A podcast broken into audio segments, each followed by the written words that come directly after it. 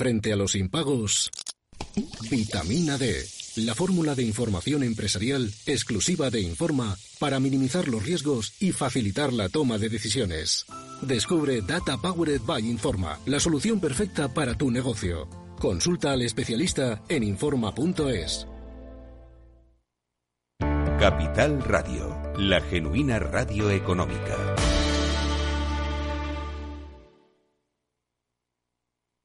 Neynor Homes les ofrece inversión inmobiliaria con Meli Torres.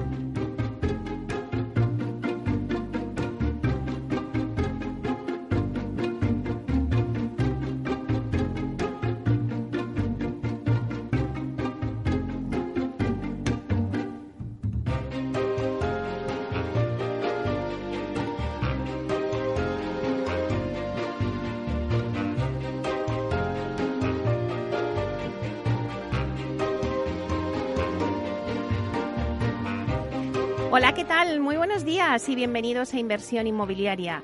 ¿Quiere invertir en el sector inmobiliario y sacar la mejor rentabilidad a sus propiedades? Entonces no puede perderse este programa, porque nuestro objetivo es mantenerle informado de todo lo que ocurre en el sector inmobiliario. Tratamos de dar voz al sector a través de los micrófonos de Capital Radio y si está pensando en invertir en el sector, aquí le vamos a dar todas las claves para que realice la mejor operación. Por ello les invitamos a que se queden con nosotros y conozcan los temas que vamos a tratar hoy en el programa y que también podrán escuchar en los podcasts en nuestra página web capitalradio.es.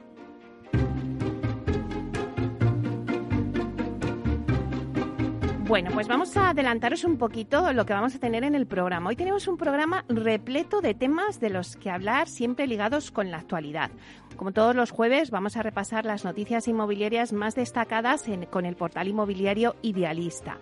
Luego Tinsa nos va a dar el dato inmobiliario del día. Analizamos también las conclusiones que tuvieron lugar eh, la semana pasada en el Congreso de Servicing y que estuvo Javier de Pablo, consejero delegado de Bides One España, que nos dará las conclusiones. Luego con Vía Célere, en nuestra sección de tendencias, vamos a ver la verdad es que eh, la luz es trending topic y nos va a dar unos consejos para cómo ahorrar en nuestra factura de la luz y del gas. No se lo deben de perder. Luego también le vamos a tomar el pulso al sector de las hipotecas para ver cuál es la mejor opción en el mercado tanto para el particular como para el promotor. Y luego hablaremos con Habitat Inmobiliaria sobre lo importante que es la certificación Spatium en una promoción, que certifica la salud de la promoción. Bueno, a las once y media tendremos nuestra sección de la vía sostenible con Vía Agora y hablaremos del Ignum Tech y de la industrialización. Y con Urbanitae nos vamos a poner al día de todas las noticias que están pasando en el mundo ProTech. Por último, en la recta final ya del programa vamos a dedicar la entrevista de la semana a Rosa Gallego, que es directora general de operaciones del fondo Culibin.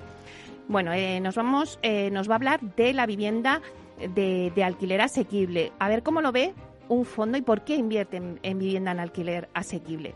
Luego nos vamos a ir de viaje y nos vamos hasta Valencia con Neynor Homes, que nos presenta su promoción Sky Homes, en la promoción de la semana. Un proyecto que ha sido seleccionado por la revista Forbes como uno de los 10 mejores lugares para vivir. Y vamos a cerrar el programa con la actualidad. Conectamos con Alfredo Díaz Araque, que es CEO de Pronto Piso y experto en Proctec, y vamos a conectar desde Londres. Le tenemos allí como si fuera nuestro corresponsal para que nos cuente en directo cómo se está desarrollando el encuentro Cretech. Cretech es la conferencia de redes Proctec más importante de Europa y os lo vamos a contar aquí en Capital Radio, así que no os perdáis este programa que tiene muchas noticias. Comenzamos.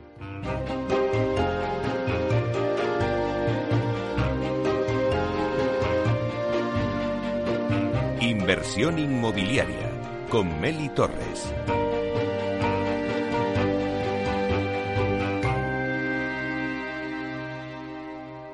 Idealista te ofrece la noticia de la semana.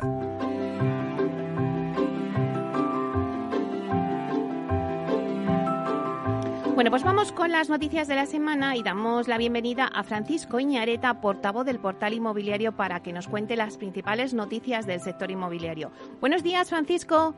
Hola, buenos días, Meli. Pues efectivamente, porque como decías en tu introducción, eh, si ya de normal hay muchas noticias, esta semana ha sido un poco loca en todo lo que se refiere a la actualidad inmobiliaria. Si yo tuviera que darte una noticia hoy, te daría sin duda alguna la del índice de precios de consumo, que ha subido un 2% en octubre en relación con el mes anterior y ha disparado su tasa interanual hasta el 5,5, lo que supone un 1,5% por encima de la tasa de septiembre y su nivel más alto en 29 años, debido principalmente principalmente al encarecimiento de la electricidad. Yo creo que los datos de inflación van a ser los datos de los que todo el mundo habla hoy, pero mm, nosotros vamos a ir a lo inmobiliario, que es lo que nos interesa a, la actualidad, que te digo que esta semana ha venido muy cargada una de las noticias principales tiene que ver con la plusvalía municipal, y concretamente con que el Tribunal Constitucional se la ha cargado, un tributo que se cobra a la hora de vender un inmueble o heredado y es una de las fuentes de recaudación más importante para los ayuntamientos. ¿Qué es lo que dice el Tribunal Constitucional? Pues considera que el sistema objetivo de cálculo del impuesto es inconstitucional porque determina que siempre hay incremento de valor cuando se transmite un terreno, independientemente de que tal incremento exista en la realidad y de cuál sea su cuantía. Esto afecta directamente al principio constitucional de capacidad económica que está recogido en el artículo 31 de la Constitución española. ¿Y qué es lo que va a pasar? Pues que la sentencia afectará a todas aquellas operaciones firmadas a partir de ahora o que estén pendientes de resolución en los juzgados, que se está formando ya una pequeña revolución, pero eso sí, no tendrá efectos retroactivos. Eh, como te decía, la sentencia considera inconstitucionales y nulos algunos artículos eh, del texto refundido de la ley reguladora de las haciendas locales, porque establece, como decíamos, un método objetivo de determinación de la base imponible del impuesto de plusvalía municipal que determina que siempre ha existido aumento en el valor de los terrenos durante el periodo de la imposición, con independencia de que haya existido ese incremento y, como decía, de la cuantía real de ese incremento. Es decir, el método de cálculo de dicho impuesto ignora si en la venta de una vivienda ha habido pérdidas o no, ni cuál ha sido realmente la ganancia obtenida. Ha sido una notición esta semana. ¿Qué es lo que ha pasado también? Eh, datos de hipotecas. Se han inscrito en el mes de agosto 33.105 hipotecas, un 66,9% de incremento interanual, que supone la mayor subida eh, desde que hay datos históricos en 2003 y el dato más alto de hipotecas en los últimos 11 años. Eh, los datos, pues, ¿qué, quieres que te diga? Mantienen el dinamismo de meses anteriores, que es un reflejo del alto volumen de las transacciones de compra de vivienda y el escenario propicio de los bajos tipos de interés que en este mes han vuelto a marcar nuevos tipos mínimos las hipotecas fiables y igualándole las fijas. Las fijas siguen siendo la opción preferida en dos de cada tres hipotecas ante la incertidumbre de la futura evolución de los tipos, dada la presión de la inflación actual, como decíamos en la primera noticia, y apoyado en las ofertas de bancos con condiciones muy ventajosas. Esta era la segunda noticia, hipotecas. ¿Y cuál es la tercera? Pues eh, ya hay anuncio oficial de anteproyecto de ley de vivienda de la ministra de Transportes, de Movilidad y Hacienda Urbana, Raquel Sánchez. Y se ha abierto un proceso de tramitación parlamentaria que se espera que se concluya tras el verano de 2022 y entonces serán las comunidades autónomas las que decidirán si finalmente ponen en marcha los mecanismos habilitados para declarar esas zonas tensionadas del mercado del alquiler y todo lo que implica. ¿Y qué es lo que implica? Congelación de las rentas a cambio de dar incentivos fiscales a pequeños propietarios o aplicar un límite de precios a grandes tenedores cuando ese índice esté preparado a más tardar en 2024. Como te decía, una parte importante de las medidas que contempla la futura ley de vivienda va a dejar en manos eh, de la decisión de los gobiernos de las comunidades autónomas si aplicarlas o no. Eh, la congelación de las rentas del alquiler o la mayoría de los incentivos fiscales a los pequeños propietarios de pisos estarán limitados al visto bueno de las autonomías. Y ya hay algunas, bueno, de hecho el presidente del PP, Pablo Casado, y varios presidentes autonómicos ya han comunicado que no van a aplicar las medidas incluidas en la ley de vivienda en las regiones donde ellos están gobernando.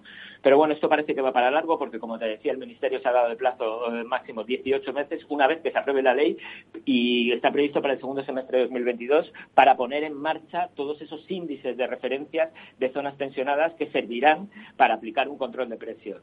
Este índice de precios se va a basar en referencias de datos catastrales de otros ministerios o en registros ya existentes de las autonomías, como el depósito de fianzas.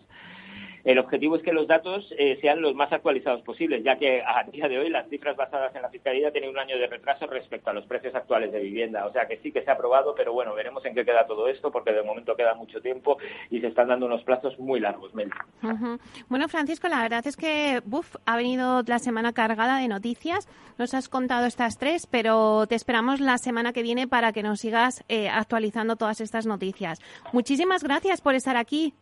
Hasta la semana que viene. Hasta pronto.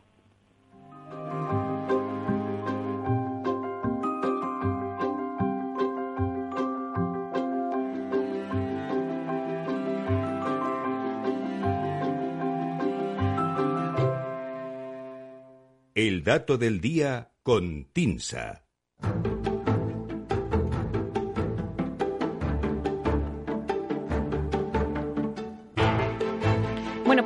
Vamos con el dato del día que nos trae Susana de la Riva, directora de Marketing y Comunicación de TINSA. Buenos días, Susana.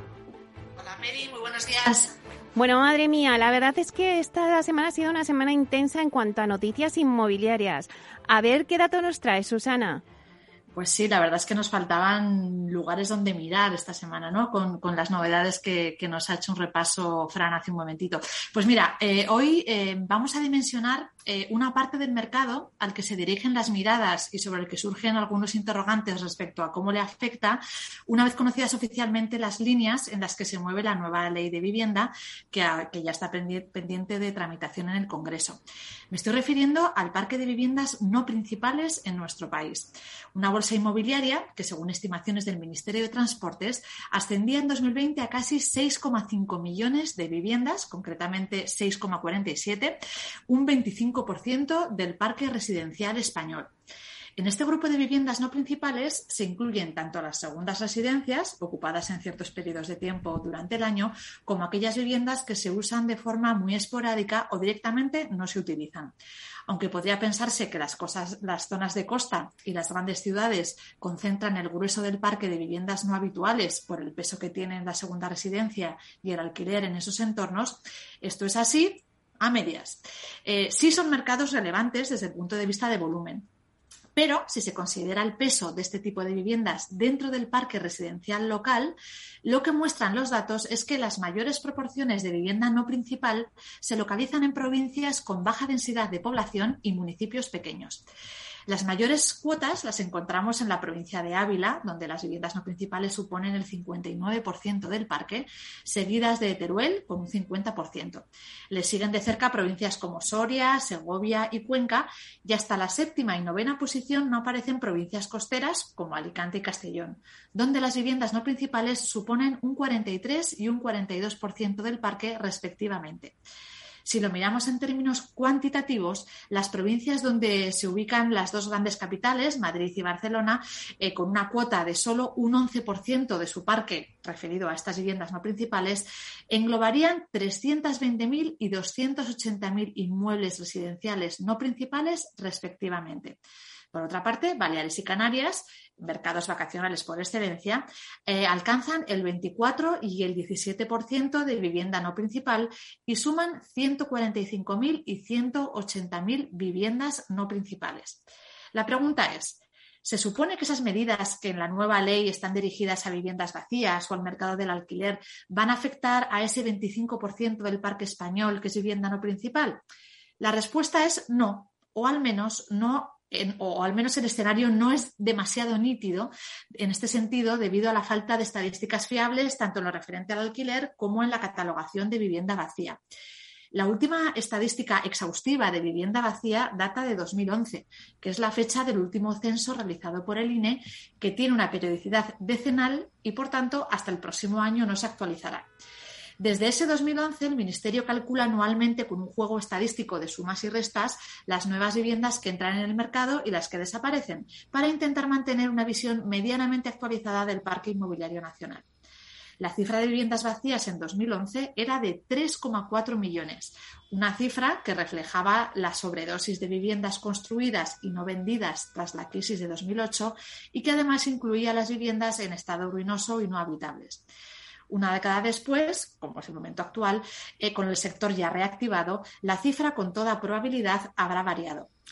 A efectos prácticos, no hay que olvidar que parte de lo que podría catalogarse como vivienda vacía está en realidad fuera de mercado, bien porque son inmuebles inmersos en procedimientos judiciales o que arrastran problemas de propiedad que impiden su explotación, o porque presentan tal estado de deterioro que requerirían inversiones de acondicionamiento para ser alquilables. En el caso del alquiler, aunque parece más sencilla a priori la identificación del parque en arrendamiento, parte estará en el grupo de vivienda principal y parte en la de ocupación esporádica o temporal, no va a resultar tan fácil la identificación o la definición de las rentas que caracterizan cada mercado. Pero vamos a dejarlo aquí, que este tema daría para una o dos secciones semanales más. finalizo simplemente recordando el dato con el que comenzaba hoy y que nos sirve para caracterizar esa parte del mercado que está trayendo ahora las miradas, eh, ahora que se ponen sobre la mesa, medidas para movilizar viviendas en desuso o reconducir la oferta de las que están en el mercado de alquiler. Y es esos 6,4 millones de viviendas eh, no principales que tenemos en el parque inmobiliario español. Bueno, pues la verdad es que Susana, súper interesante que nos hayas dado todos estos datos y además que nos lo hayas analizado con tanta precisión para, para poder entenderlo. Así que te esperamos el próximo jueves con más datos. Pues aquí estaré, Meli, no me lo pierdo. Un abrazo. Hasta pronto. Adiós.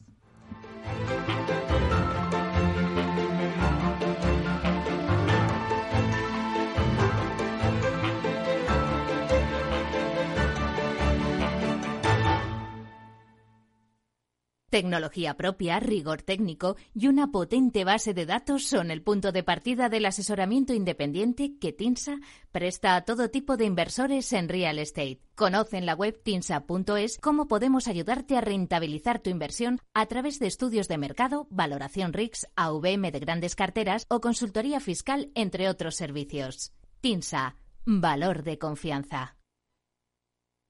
Inversión inmobiliaria con Meli Torres.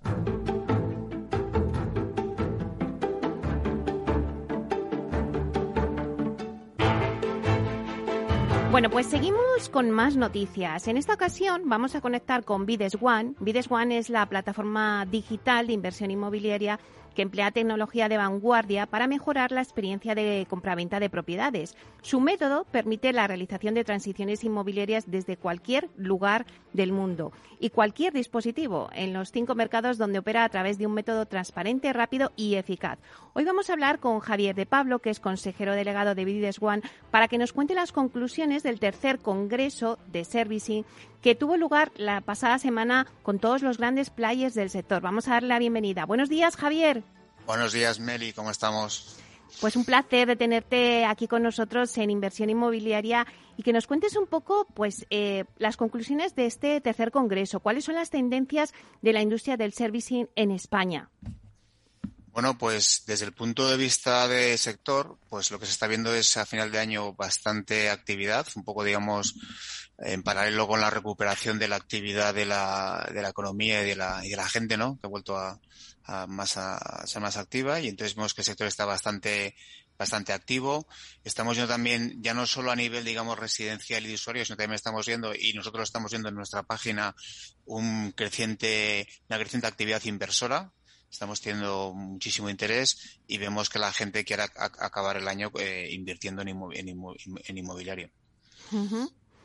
Y no sé si eh, de todo lo que se dijo en el tercer congreso de Servicing, em, si hablamos de la digitalización, que es vuestro fuerte eh, en Bides One, eh, respecto a la digitalización del sector, ¿en qué posición se encuentran las empresas ahora mismo del sector inmobiliario? Y también, no solamente las empresas, sino el cliente. Bueno, eh, yo creo que la, la, digitalización ya es presente, ya no solo futuro. si, no si, no eres digital, pero digital de verdad, no solo de nombre, estás perdido.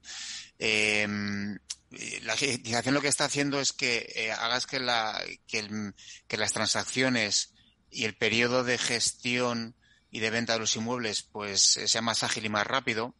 Y también lo más importante, lo que nos está implicando la, la digitalización es dos cosas bueno, tres cosas diría. Uno, eh, la cantidad de información que tenemos y podemos proveer a, los clientes, tanto compradores como vendedores, tienen mucha información y con ella pueden tomar eh, muchas decisiones, tanto para vender como para comprar. Y luego, segunda y tercera, te diría que eh, esto lleva implícito la transparencia, porque está haciendo que el sector, que tradicionalmente es un sector bastante mm, carente de, información pública, pues estamos aportando mucha transparencia al sector.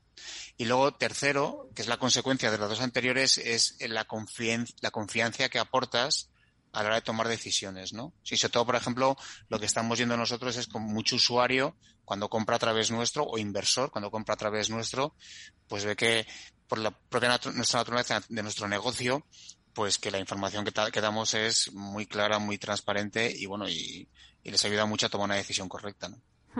¿Eso es donde están poniendo el foco ahora mismo los servicings en España? ¿En, en la digitalización? Sí, sí, totalmente. O sea, ellos tienen.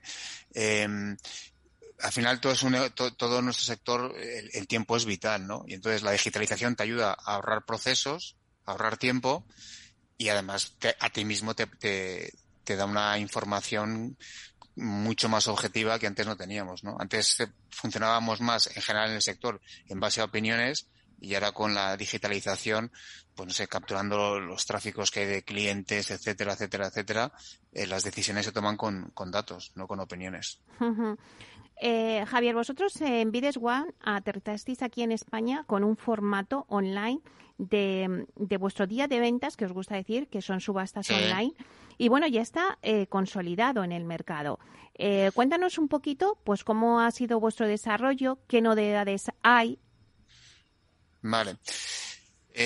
bueno, nosotros es que fuimos pioneros en la venta digital en, en España Em, y la experiencia tanto en España como en otros mercados es muy satisfactorio y, el cliente pues ha encontrado una nueva manera ágil y sencilla de compra-venta, ¿no? Y todo el alcance que estamos, que estamos teniendo cada vez más y, particularmente pues tendría, te podría contar muchos casos de ventas que estamos haciendo con inversores de una punta a otra de España, que eso les encanta porque les, les ayuda muchísimo, pero bueno, eh, les da mucha confianza, mucha seguridad, y mucha transparencia a la de firmar sus transacciones inmobiliarias. ¿no? Luego, respecto al tema de las novedades, pues mira, la primera de todas y más reciente es que hemos avanzado más en el diseño y en el funcionamiento de la web y ahora cualquiera persona que pueda visitar nuestra página web verá que es un diseño mucho más innovador y mucho más fácil de operar con él. O sea, es, lo que estamos haciendo es que la experiencia del, del usuario sea mucho más satisfactoria de la que ya era. Eh, estamos haciendo también en, en alianzas con, con players del sector, que iremos desvelando poco a poco, bastante interesantes y bastante, eh, bueno, va a gustar, van a gustar mucho. Y luego eh, también estamos aplicando diferentes métodos de venta, ¿no? Eh, favorables a vendedores y compradores y de un modo tanto digital, ¿no? Un poco haciendo pequeñas matizaciones que ayudan a la, a la aceleración de las ventas de los, de los, de los inversores, ¿no? Y finalmente, pues que estamos teniendo nuevas incorporaciones en, en, en, la oficina de España, pues haciendo crecer el equipo porque nos hace falta más gente, porque estamos ampliando el negocio. Claro, es verdad. Ya en otras ocasiones, en algunas otras conexiones, nos contabais vuestro negocio de, garajes, ¿no? Que también es un punto de venta con e-commerce dentro de la plataforma. Claro, ahí es un, un tema que hay eh, una cantidad eh, enorme de garajes en toda España para vender y además hacemos un, marketing muy diferente porque, bueno, una visita virtual en la que entras, digamos, desde el ordenador con el coche en la plaza de garaje y lo puedes ver y prácticamente no te hace casi ni falta ni visitar la plaza de garaje para comprarla, ¿no? Y estamos saliendo más a unos precios muy interesantes y la transacción es rapidísima. ¿Y cómo está funcionando? Está funcionando muy bien. La gente ahora mismo busca ese producto de, de las plazas de garaje. La busca, lo busca, lo busca. Ten en cuenta que ahora con la vuelta a la actividad se ha notado bastante después de verano, pues que un incremento en la demanda. Ahora la gente pues quiere ir más eh, con su propio vehículo y entonces pues muchas veces eh, pues la gente que tiene su plaza de garaje y en muchos sitios realmente entre, entre alquilarla y comprarla pues hmm. al final a medio plazo te sale mejor casi comprarla, ¿no? Sí, es verdad. Eh, Javier, bueno, pues cuéntanos un poquito cuáles eh, los días siguientes de, de, de, día de ventas o de subastas. Pues mira, tenemos uno el 25 de noviembre, y el último del año el 16 de diciembre. Y estamos preparando unos catálogos bastante interesantes. Ahora tenemos una, bueno, en residencial como siempre y desde el punto de vista inversor, en terciario tenemos tanto locales como naves, como oficinas y muchos de ellos ya alquilados, con rentabilidades muy, muy interesantes desde el 6 hasta el 10% anual. es muy interesante. Y bueno, pues eh, vamos a ver el final de año, lo vemos con muchísima actividad y, bueno, pues iremos anunciando nuevas, nuevas, nuevas novedades y colaboraciones. ¿no? Claro, eh, ahora mismo mm, nos enfocábamos en el inversor diciendo, bueno, pues hay producto tanto en residencial como en el alquiler. En el alquiler con producto además de alquilado, como decías, y con rentabilidades tan buenas, ¿no? A partir del 6%. Eh, ¿Cómo ves la situación del mercado eh, en España? ¿Cómo vamos a acabar el año? Empezamos el año pues complicado, ¿no? Con Filomena, con toda la nieve que nos cayó en enero, hemos seguido con el volcán de La Palma y que aún todavía seguimos. La verdad es que, eh, bueno, ha sido un año como con muchos vaivenes, pero bueno, el mercado inmobiliario yo creo que ha sabido eh, bandearse muy bien. ¿Y cómo ves tú? ¿Cuál es la situación del mercado? Bueno, yo diría que desde el punto de vista de inversión, em, desde septiembre que, hemos, que estamos publicando, pues lo que te digo, desde suelos, naves industriales, Estamos incluso sorprendidos positivamente del apetito inversor que hay estos días y estamos teniendo muchísimas visitas y muchísimo interés y, que vamos, y se van a cerrar operaciones y vemos que ese mundo, la, gente después de todo este año tan convulso, pues está decidiendo tomar decisiones de inversión, sobre todo cuando el activo es interesante y el precio está bien, ¿no? O sea, y ahí no, hay no duda. En el tema residencial también estamos viendo que la gente, tanto a nivel inversor, sobre todo está volviendo a las, a las grandes eh, aglomeraciones urbanas, ¿no? Porque están viendo que la gente está volviendo a, Madrid, Barcelona, a todos estos sitios y, vemos una creciente actividad de demanda en, las, últimos, en las últimas semanas.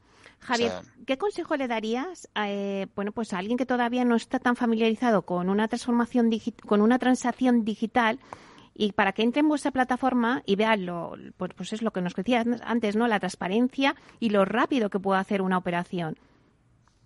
Pues mira, eh, yo diría primero tiempo, que es mucho más rápido. Segundo, la información que damos. Mm, lo principal es que tú antes de ver el activo ya tienes toda la información que normalmente te dan al final. Con lo cual, y luego, tercero es que como nuestro, nuestro método es vinculante, todo lo que publicamos estamos obligados a que sea veraz y sea exactamente lo que estamos haciendo. Y luego, además, tras esta tecnología está un equipo humano que te ayuda bastante en la, en la, en la compra y todo el, o la venta y, y, al final mucha gente pues acaba encantada porque es un proceso muy rápido muy, y muy eficaz, ¿no? y, entonces, y, que, y que miren, pues tanto para comprar, para invertir o como para como usuario, si, si lo que ofrecemos eh, les interesa y que vean bueno que es un proceso rapidísimo y vamos y que una cosa que, que a veces te lleva meses completar la operación, nosotros lo podemos completar en días. Qué bueno.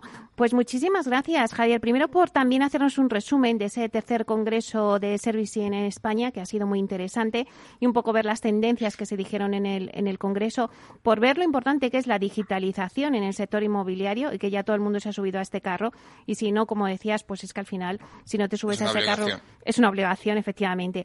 Así que, bueno, pues y por las subastas que, que nos has dicho que es el 25 de, de noviembre y el 16 de diciembre, con esos productos tan rentables. Así que muchísimas gracias por estar aquí con nosotros y os vamos siguiendo. Por supuesto, Meli. Muchísimas gracias y encantado una vez más de hablar con vosotros, como siempre. Muy bien. Hasta pronto, Javier. Hasta luego.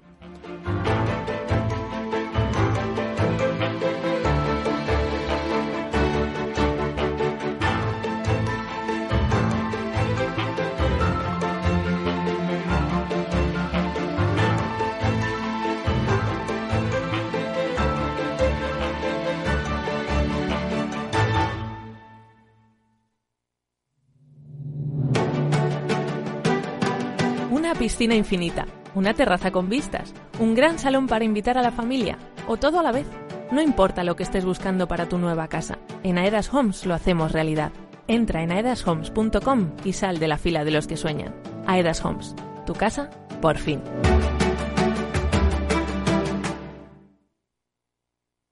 Si estás pensando en comprar una casa, entra en cuchabank.es y accede a nuestra oferta hipotecaria. Cuchabank banco de tu nueva casa.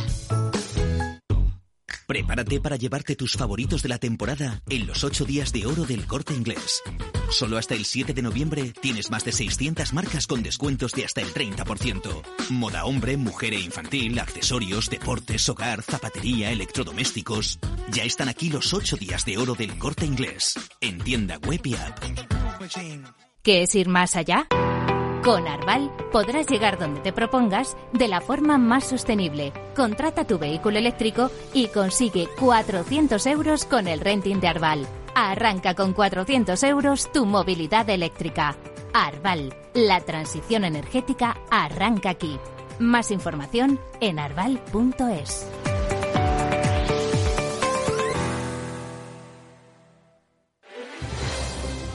Si quieres entender mejor todo lo que rodea nuestro sector alimentario, tienes una cita en La Trilla. Un gran equipo de especialistas te acercará a la actualidad económica y política desde el campo hasta la mesa. Conocerás sus principales innovaciones sin olvidar las producciones más tradicionales. Los sábados de 8 a 9 de la mañana con Juan Quintana, La Trilla de Capital Radio.